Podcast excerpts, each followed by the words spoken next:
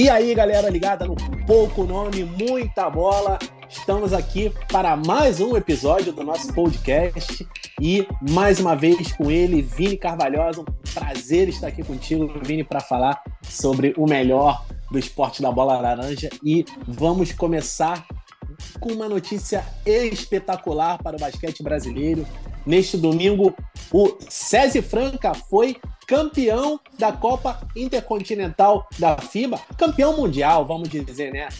Título para o Brasil, campeão mundial, César Franca, grande vitória sobre o Telecom Basketball da Alemanha na grande final. E, Vini, conta para a gente um pouquinho mais como foi essa conquista do Franca. Seja bem-vindo. Fala, galera. Muito bom estar aqui de novo, mais uma semana falando um pouquinho de basquete aí para todos que, que nos acompanham, que, que costumam seguir a bola laranja por aí. Enquanto a gente aguarda o retorno das atividades principais da NBA, a gente teve esse esse belo movimento do Franca de conquistar um título da, do Intercontinental da FIBA lá em Singapura, né? Um jogo disputadíssimo contra o Telecom Basketball.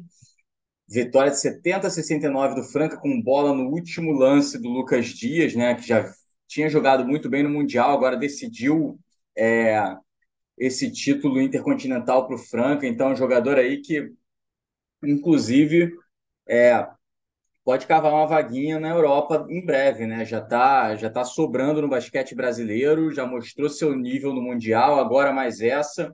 Lucas Dias terminou a partida com 14 pontos, 66% dos arremessos de quadra, mais seis rebotes, enfim, uma grande atuação do ala pivô do Franca. É, e um Franca que derrotou né, o Telecom Bom, campeão da Champions League da FIBA, que é a, a tentativa da FIBA de competir com a Euroliga, mas acaba não, não, não levando os principais jogadores, né?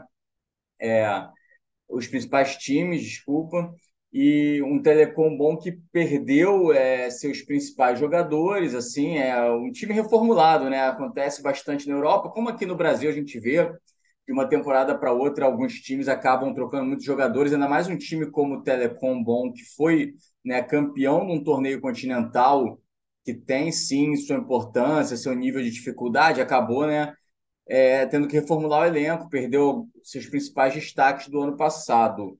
Agora, ainda assim, é um grande time, um time com um alto investimento na Alemanha, né? um dos principais times da Alemanha ali, junto com o Bayern, com o Radio Farm Ulm, com o Alba Berlim, enfim, com Brose Baskets também. Então é, é um basquete muito forte da Alemanha, como a gente pôde ver no Mundial também na seleção alemã, e isso valoriza muito esse título do Franca, né? Apesar da, da, da grande atuação do Lucas Dias na final, o maior destaque do time no campeonato foi David Jackson, eleito MVP, né? Ele terminou com média de 17 pontos, é, 53% das bolas de três, também 5,7 assistência e 4,3 rebotes aí na, na competição, é, formando aí a terceira vez que um, que um, um, um, um, jogador de clube brasileiro leva o MVP, né? O antes já tinha sido lá pro Victor, lá pelo Flamengo, em 2014, e o Luke Martinez ano passado, em 2022. Então é muito legal esse título do Franca, dá mais ainda visibilidade para o basquete brasileiro. Franca que agora vai ver o Jorginho rumando para a Alemanha mesmo, né? O Jorginho ainda jogou Intercontinental, mas está acertado com o Ratio Farm Ulm, ex-clube do, do Iago. E, enfim, é isso. Agora, quem sabe aí para a próxima temporada, em breve a gente pode ver o Lucas Dias também na Europa, no basquete europeu, se desenvolvendo ainda mais, com mais uma grande atuação dele em um palco né, de visibilidade mundial.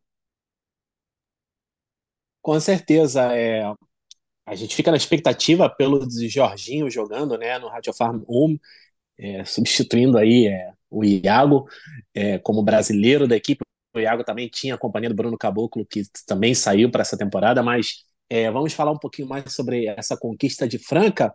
Franca que é, estreou no segundo dia de competições, é, porque eram dois grupos de três equipes. O Franca folgou na primeira rodada, na quinta-feira, e na sexta-feira, estreou vencendo o Al-Ahly do, do Egito, vitória por 90 a 70, uma vitória tranquila. O Lucas Dias é mais uma vez sendo destaque. Depois foi decidir a classificação contra o D-League Ignite. O D-League Ignite, a gente falou do D-League Ignite na semana passada, porque conta é, com os prováveis dois primeiros é, escolhidos no próximo draft. É, não sei se os dois primeiros, o Ron Holland é, é, é mais é, seguro dele estar realmente entre os dois ali e é o grande favorito para ser a primeira escolha. E o Matas Buzelis, que sequer acabou atuando neste campeonato. É, eu estive buscando informações para saber o porquê da ausência, mas parece que foi realmente opção do treinador. O Buzelis havia entrado no, nos amistosos contra o Perth Wildcats, mas acabou não jogando neste nesta Copa Intercontinental. Mas o Ron Holland sim jogou. Franca conseguiu é, uma vitória também para avançar e aí passou para essa final contra o Bonn, que realmente que jogo emocionante é, e é, essa bola do Lucas Dias no final realmente foi para coroar é, uma conquista e um trabalho de Franca, né? Franca que foi campeão de tudo, ganhou o NBB, ganhou o Super 8, ganhou o Campeonato Paulista. É um trabalho que já vem sendo feito há muito tempo para retomar, né? O é, Franca como grande potência. Franca sempre foi uma grande potência no basquete brasileiro, mas realmente com conquistas, né? A Franca que é, nos anos 90, timaço de Franca é, dirigido pelo Hélio Rubens, o Elinho que hoje é o técnico, é, na época era um dos armadores do time, mas era um time que tinha Demetrio, Rogério, é, que depois muito, muitos desses jogadores acabaram migrando para o Vasco, é, Vasco que veio com levando os principais nomes de Franca, e mas Franca sempre foi uma cidade com tradição de basquete, com uma torcida apaixonadíssima, é, que não, não tem esse lastro né, que você tem quando você coloca uma camisa de futebol para disputar um campeonato de basquete, você acaba trazendo torcida. Franca, é, não, Franca realmente é uma cultura de basquete na cidade. É, então é, é, muito legal você ver um time como Franca realmente é de volta aí nas cabeças, é, de, é, levando o nome do Brasil é, para o exterior, tem, obtendo sucesso contra grandes equipes. Obviamente, o, o Telecom Basketball não é um time nível Euroliga, mas ainda assim é um time de bons jogadores, apesar do, dos desfalques em relação à temporada passada, mas não dá para desvalorizar por causa disso essa conquista de Franca é, e, e, o trabalho, né? É um trabalho que só dá perspectiva de que ainda podem vir mais conquistas na próxima temporada a gente ainda vai depois analisar é, não só o time do Franca agora, como vai ficar quando fechar o mercado. Não sabemos ainda as incorporações para a próxima temporada, para repor, por exemplo, a perda do Jorginho. Não sabemos como vai ser o destino do Lucas Dias, Lucas Dias após as atuações dele, tanto na Copa do Mundo FIBA como na Copa Intercontinental. Então, é, a gente vai ficar de olho, mas a gente vai falar também muito do mercado, né? É, no basquete brasileiro, as principais novidades é antes de, do início da temporada do NBB. Mas, de qualquer maneira, fica aqui os nossos parabéns ao César Franca por essa grande conquista e que o basquete brasileiro continue é, brilhando, é, não só a nível seleções, mas também a nível clubes lá fora, porque é sempre legal de ver. Beleza? Então vamos dar uma continuidade aqui só para é, falar um pouquinho dessa Copa Intercontinental. A gente já falou do Ignite, o Ignite que teve em ação, o Matas Buzelis acabou devendo, mas o Ron Holland confirmando expectativas e tendo aí grandes atuações é, já aí nos seus primeiros é, momentos na carreira profissional, se, se dá para a gente dizer, não é, Vini? Exatamente, né? O, o D-League Ignite, como sempre, é, é um time formado por alguns prospectos de alto nível, né? Vindos do high school americano, de outras partes do mundo. O Holland, sem dúvida, é o grande nome desse time para a atual temporada. Ele liderou o time em pontos, 15,3 por jogo. É, foi muito bem nos rebotes também, com 7 rebotes. É, ficou devendo um pouquinho em dois pontos, vou dizer. Bolas de três, só 27%. Não, não foi bem, precisa melhorar isso aí durante a temporada, né? A gente sabe o quanto isso é importante na NBA hoje em dia. E também ele fez muitas faltas, né? Ele teve uma média de quatro faltas por jogo. Então, é, isso enfrentando times é, internacionais. Então, ao enfrentar né, jogadores da NBA futuramente, mais físicos, ele vai precisar melhorar esse aspecto do jogo. Mas, é claro, é um garoto muito jovem, é, de muito potencial, que tem ainda a temporada inteira lá, jogando contra alguns jogadores né, até de nível NBA na D-League, jogadores two-way, jogadores que costumam assinar contratos de 10 dias, vez ou outra conseguem um contratinho melhor e voltam. Então, essa experiência na D-League é importante para ele já se acostumar com esse nível de basquete. Eu queria destacar também outros dois jogadores que são é, outros dois prospectos do, do Ignite que foram muito bem nessa, nessa, nessa Copa Intercontinental. Primeiramente, o Babacar Sané, o ala, é um ala de 2 metros e 3, é, senegalês, muito jovem ainda também, que terminou como o jogador de maior eficiência da equipe no campeonato, com 17 de média de eficiência. Ele também foi liderou em rebotes com 7.7, teve 13.3 pontos, foi o terceiro cestinha, né? Entre ele e o Holland ainda teve o John Jenkins, veterano, ex-Atlanta Hawks, que teve 14.3, mas ele já, já mostrou uma boa, pontua, uma boa capacidade de pontuação ali. É, que é um jogador é, de muito potencial também, Babacar Sané, um jogador que era considerado mais cru, mas que, que ainda é, pode vir a, a, a, mostrar grandes coisas no basquete internacional aí em breve. Ele que teve oportunidade com essa ausência do Matas Buzeres, né, que ninguém entendeu muito bem, ele não jogou nenhum minuto, é um jogador que foi titular contra o Perth, que jogou muitos minutos, enfim, provavelmente aconteceu alguma coisa, também não consegui encontrar muita informação, mas o Sané acabou herdando essa vaga no time aí e foi muito bem. E o outro é o espanhol, o pivô Izan Almansa, é um pivô também de já já conhecido na, no, no basquete de base da Europa, seleções de base, né? Joga nas posições 4 e 5, ele atuou na posição 5, ele também não era titular nesse time do, do Ignite, mas também foi titular com a ausência do Eric Mika, um outro pivô veterano também, que tá, assim como o Matas Buzeres, ele não jogou nenhum minuto, e ele antes vinha sendo titular. É, e ele aproveitou demais. Ele não pontuou tanto, né? 6,3 pontos só. É, mas ele, ele, junto com o Babacar Sané, liderou em rebote também 7,7. E ele, mesmo jogando no Garrafão, foi o líder em assistências, com 4,7, é, igualado com o London Johnson, né? O ala, ala armador da equipe. Armador, alarmador.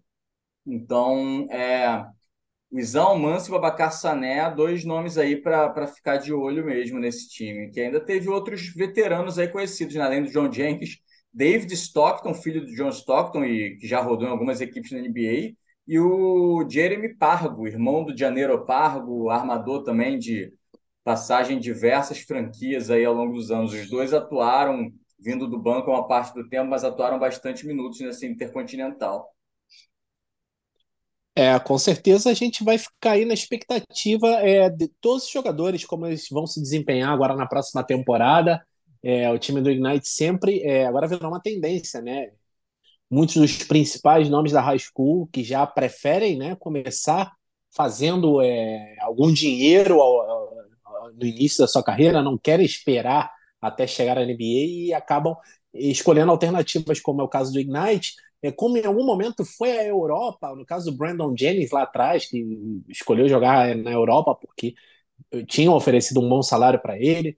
É, e em, outros casos, agora temos a, a, também aí o Overtime Elite, que, por exemplo, teve os irmãos Thompson, o Amen Thompson e o Alzar Thompson, é, escolhas 4 e 5 deste draft. Então, alternativas existem. Obviamente, a NCAA contra, contra golpeou, né? Porque agora os jogadores eles podem é, receber é, dinheiro pelos direitos de imagem, é, então alguns nomes aí já conhecidos do basquete universitário, o próprio Bronny James, sem estrear, já tem um, um, um, um, dos nomes mais valiosos do esporte universitário nos Estados Unidos, então vamos, mas de qualquer maneira vamos ficar na expectativa aí para o Ignite e todos esses talentos, especialmente o Ron Holland e o Matas Buzeres, que a gente espera é, vê-lo em ação em breve.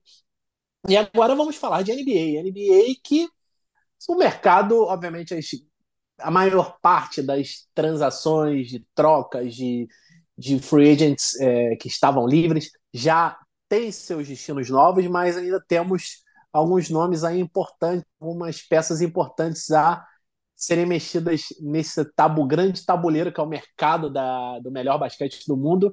E a principal delas se chama Damian Lillard. Damian Lillard que por muito tempo é, se esperava que eventualmente fosse é, se tornar jogador do Miami Heat, só que nas, nos últimos dias, uma outra equipe, havia vários outros é, times interessados, mas sem chegar a acordo, ou Lillard sem muita vontade de ir para algumas franquias, mas nos últimos dias surgiu o Toronto Raptors, que vem aí com uma boa chance de, como diríamos popularmente, furar o olho do Miami Heat e acabar levando o Damian Lillard. É, Vini, como que aconteceu isso? É, como está essa chance realmente do Lillard ir para Toronto ou se o Miami ainda é o favorito? Como é que tá? Explica um pouquinho para a gente como está a situação.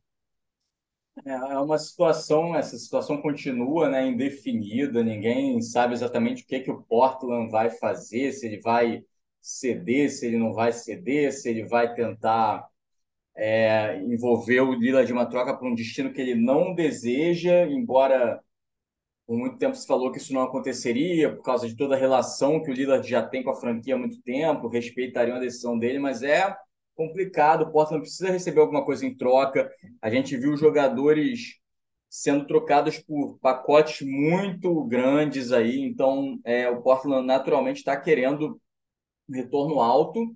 E por outro lado, o Toronto, né, Masai Ujiri já já apostou tudo uma vez com Kawhi Leonard, agora tentando né, atrair de novo um, uma estrela descontente para tentar repetir o sucesso daquele ano.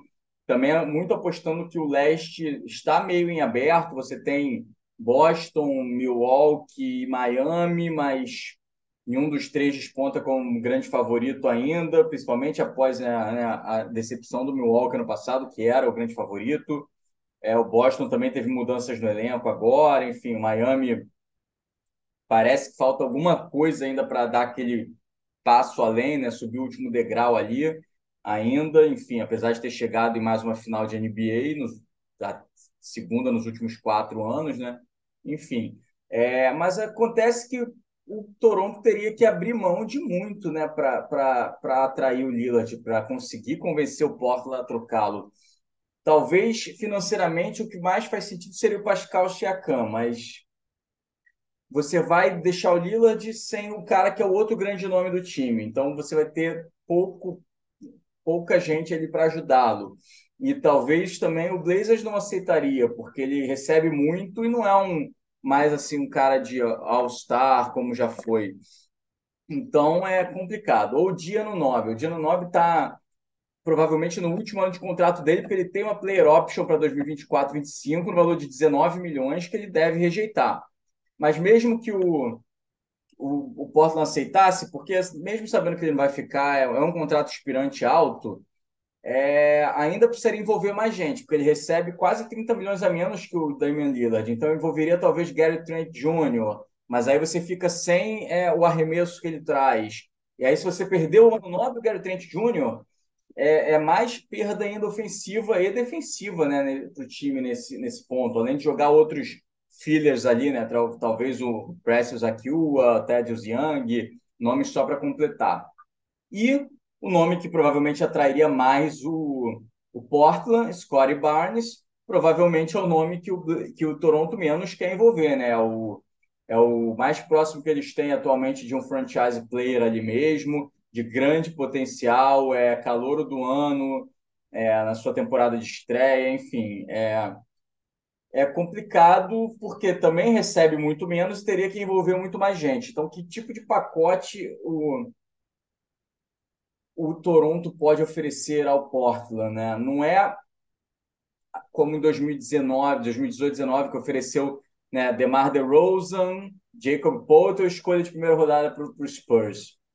É, mesmo que oferecesse Corey Barnes e, não sei, Anunobi, você vai ficar só com Siakam, é, Gary Trent Jr., é, ao lado do Lillard, tendo que completar o elenco talvez com mínimos veteranos, já no momento que a temporada está quase começando, a maioria dos principais jogadores já free agent já foram, né, já acertaram com algum time. Em 2019, o Toronto ainda conseguiu ficar com Kyle Lowry, Danny Green, o próprio Siakam, Ibaka, Mark Gasol, Norman Powell, ainda tinha o ano 9 começando. era um elenco, né? Fred Van Vliet também começou, mais, mais jovem ainda, mas era um elenco ao redor do Kawhi Leonard. É, é muito diferente do que aconteceria agora, que provavelmente ficaria com o elenco bastante deficiente se fizer uma troca pelo, pelo Damian Lillard. É, então, é um, é um cenário muito complexo, essa é a verdade. É... Toronto tem as suas peças, acredito que o Odiano Nobe é, pelo fato de ser um contrato potencialmente que pode que pode que ter uma player option, então realmente pode ser um contrato de último ano. Então, isso acaba de repente oferecendo maior flexibilidade financeira ao Blazers caso não dê certo. É, mas o Odiano Nobe é um jogador que tem uma idade que não é um jogador de idade avançada, então é um jogador que ainda pode é, agregar a essa timeline, essa linha do tempo do, do, time do Blazers, com agora buscando ter mais jovens, é, o Scott Henderson principalmente. Então, de repente, é, está aí a possibilidade do Odiano Nobi ser uma peça central. Obviamente, envolveria um montão de troca de, de escolhas de primeira rodada. É, tirando a escolha de 2024, o Raptors tem controle de todas as suas escolhas de primeira rodada é, que podem ser trocadas, acredito que até 2031, neste momento. Então, é, vai ser realmente muitas escolhas. O Gary Trent Jr. certamente entrará na, na conversa, não só pelo que ele pode oferecer, mas pelo salário dele, é, e de repente acaba sendo envolvido em uma troca posterior com outra franquia, porque é um jogador que pode trazer aí um arremesso, pode é um jogador capaz de criar o próprio arremesso, inclusive, é, e ser um distribuidor secundário, então pode ser aí uma boa alternativa para uma equipe que esteja brigando por títulos. Mas é, acredito que o, Scott, é, o Scottie Barnes já é carta fora do baralho, é, todas as notícias é, vão é, em direção a isso, não há nenhuma chance do Scottie Barnes ser envolvido. E por outro lado, o Pascal Siakam seria aquilo, né? É, você tem que repor depois do Pascal Siakam e o que o Damian Lillard traz não é exatamente é, o que o Siakam traz, são jogadores completamente diferentes. Então você acaba ganhando muito de um lado, obviamente, é, na, na, na, condução das jogadas, com, com, com, a capacidade de definir que tem o Damian Lillard, é, não só com o arremesso dele, mas também nas infiltrações. É um jogador que co consegue definir muito bem as jogadas é, recebendo contato. E mas é, então acredito que vai ser um pouco contraproducente, mas por outro lado tem a possibilidade de fazer um all-in, né?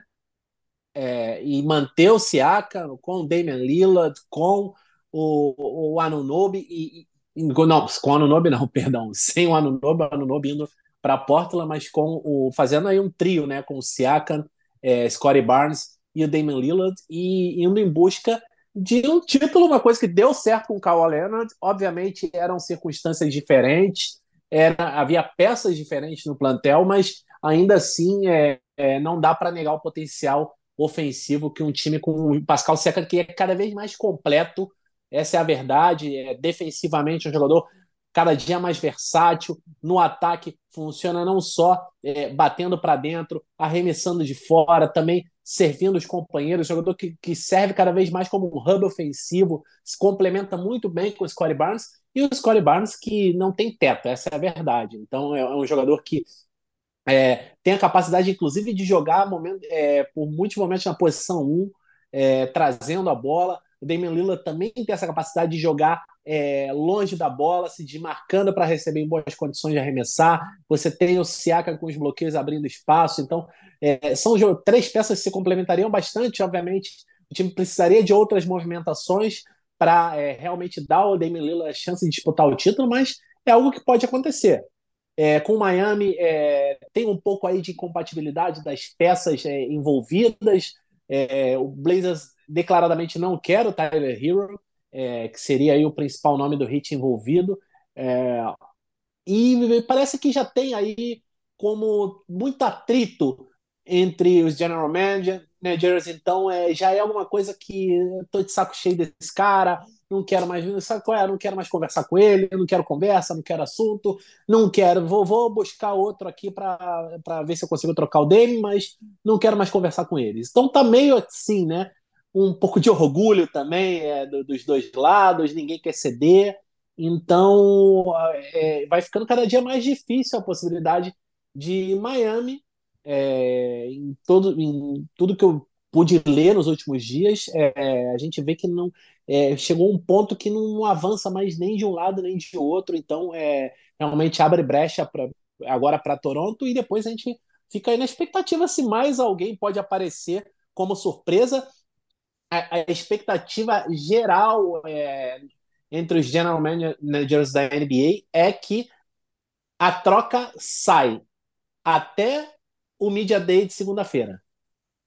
Então, é realmente para é, tá muito perto, mas a gente não sabe para onde, entendeu? E tudo pode acontecer na NBA porque a gente já viu tanto, tantas movimentações surpreendentes. Então, a gente vai ficar aí nos próximos dias na expectativa, é, provavelmente nas nossas redes sociais a gente, se tiver alguma novidade bombástica, a gente estará comentando. E na semana que vem, é, muito possivelmente, estaremos falando aqui do novo destino de Damian Lillard. Mas até lá, ainda os próximos dias, as redes sociais irão ferver e a corrida entre todos aqueles nomes, né? É, é, Shams, é, Wojnarowski, é, Chris Hayes, toda essa galera que impressionante quantidade de fontes que eles têm, mas essa galera vai estar tá aí, não vai poder dormir nos próximos dias. Essa é a verdade. A gente vai ficar no aguardo não só do Dame, mas de repente alguma outra movimentação que possa surgir. E para fechar, porque hoje é rapidinho o nosso episódio, é, vamos falar dos playoffs da WNBA, um assunto que a gente ficou devendo é, para vocês na semana passada, mas vamos falar porque a gente já teve a primeira rodada sendo encerrada, a primeira rodada que foi mais ou menos dentro das expectativas, os favoritos avançando, mas agora nas semifinais temos aí uma possibilidade de zebra muito grande, não é, Vini? É verdade. Agora, né, nas, nessa segunda fase, nós temos aí o Liberty, que para muitos é um, era o grande favorito da temporada a começar, né? Acabou ficando atrás do Aces na temporada regular. O Aces é o cabeça de chave número um. É, o Aces que ganhou o seu primeiro jogo contra o Dallas Wings na semifinal. Agora o Liberty perdeu para o Connecticut Sun no, no, primeiro jogo, né? Um, um jogo disputado em casa para o New York, né? no Barclays Center. É, acabou perdendo por 78 a 63 com Deuana Bonner ali dominando, né? O pro Connecticut, enquanto é, a Brianna Stewart foi o maior destaque do New York Liberty, mas, enfim, um jogo que acabou sendo até uma vitória larga do, do Sun, né, por 15 pontos de diferença contra o time que, que era favoritíssimo. É, vamos ver agora né, o que, que o Liberty vai conseguir fazer. É, pra, precisa né, a todo custo ganhar, ganhar a segunda partida.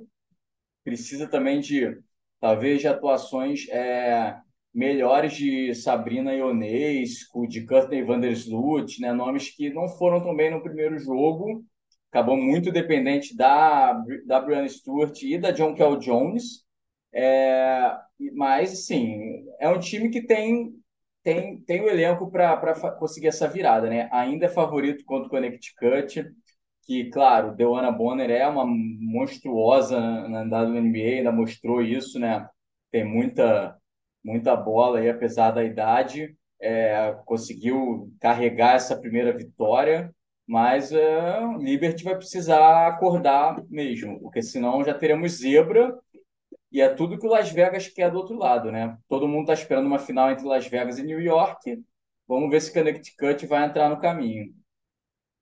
É, a verdade é que o Connecticut Sun, desde o princípio, era parecia como uma grande ameaça entre to todos os seis times restantes, como uma ameaça a essa final é, tão esperada entre é, Liberty e Aces, é, não só pela Dewana Bonner, que é impressionante, interminável, né? E é uma jogadoraça, tudo que ela é, traz é, para o time em, em, relação não só à produção dentro de quadra, dentro do garrafão, é, é inquestionável o que ela pode trazer parece um imã para pegar rebote, mas por outro lado também a experiência dela, a liderança dela é, em um time que tem outras grandes peças, é, inclusive a Alissa Thomas, que foi aí a Dark Horse, né, que corria por fora na disputa pelo prêmio de MVP, teve uma excelente temporada e vem mais uma vez jogando muito bem. O Connecticut Sun é um, é um grande time, mas realmente é assim, por mais que agora tenha a possibilidade, tenha roubado o mando de quadra, possa definir é, a série nesta terça-feira, inclusive que a gente está gravando, é, os jogos dois serão disputados, então é, de repente a gente já solta é, o, o, nosso episódio com, com uma zebra já definida, mas o Liberty ainda assim é o favorito, porque é um timaço, é, todos os nomes que a gente já mencionou, é, obviamente é um time que não tem o conjunto do Sun e do próprio Las Vegas Aces, que manteve é, a base é, dos últimos anos, da temporada passada especialmente, é o atual campeão. É, é então, realmente, é, perde um pouco nesse aspecto.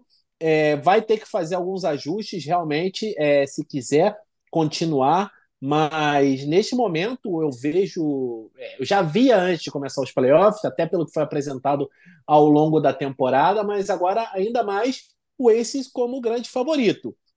Primeiro, porque acredito que tem tudo para fechar a série é, já nesta terça-feira, fazer 2 a 0 e chegar às finais mais descansado, com o moral mais elevado é, e com uma Aja Wilson mordida. Por quê? Porque nesta terça-feira foi anunciado, os prêmios individuais vêm sendo anunciados ao longo dos playoffs. A gente já tinha recebido a notícia da Aja Wilson sendo a jogadora defensiva da temporada, é, depois da Alicia Clark, do, do Aces, sendo escolhida a, a melhor sexta jogadora né, da, da, temporada, uma grande reserva dessa equipe do ACC.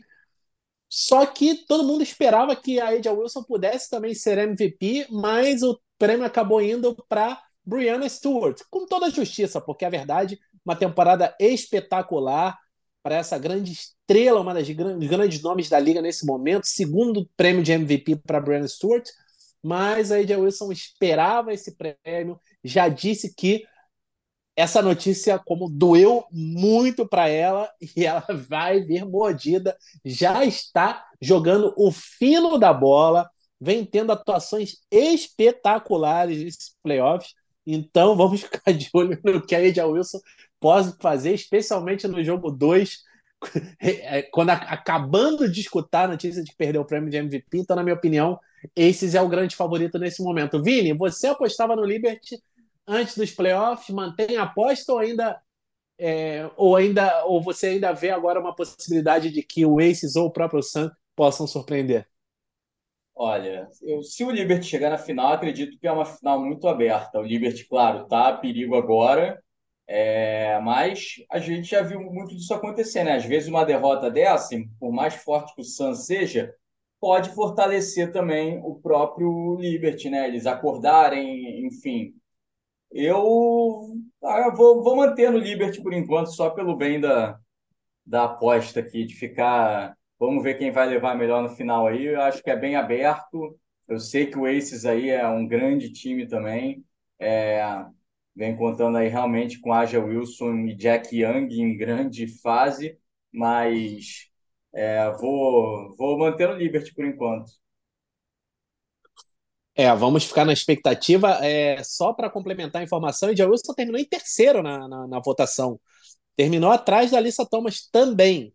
Então, mais mordido ainda.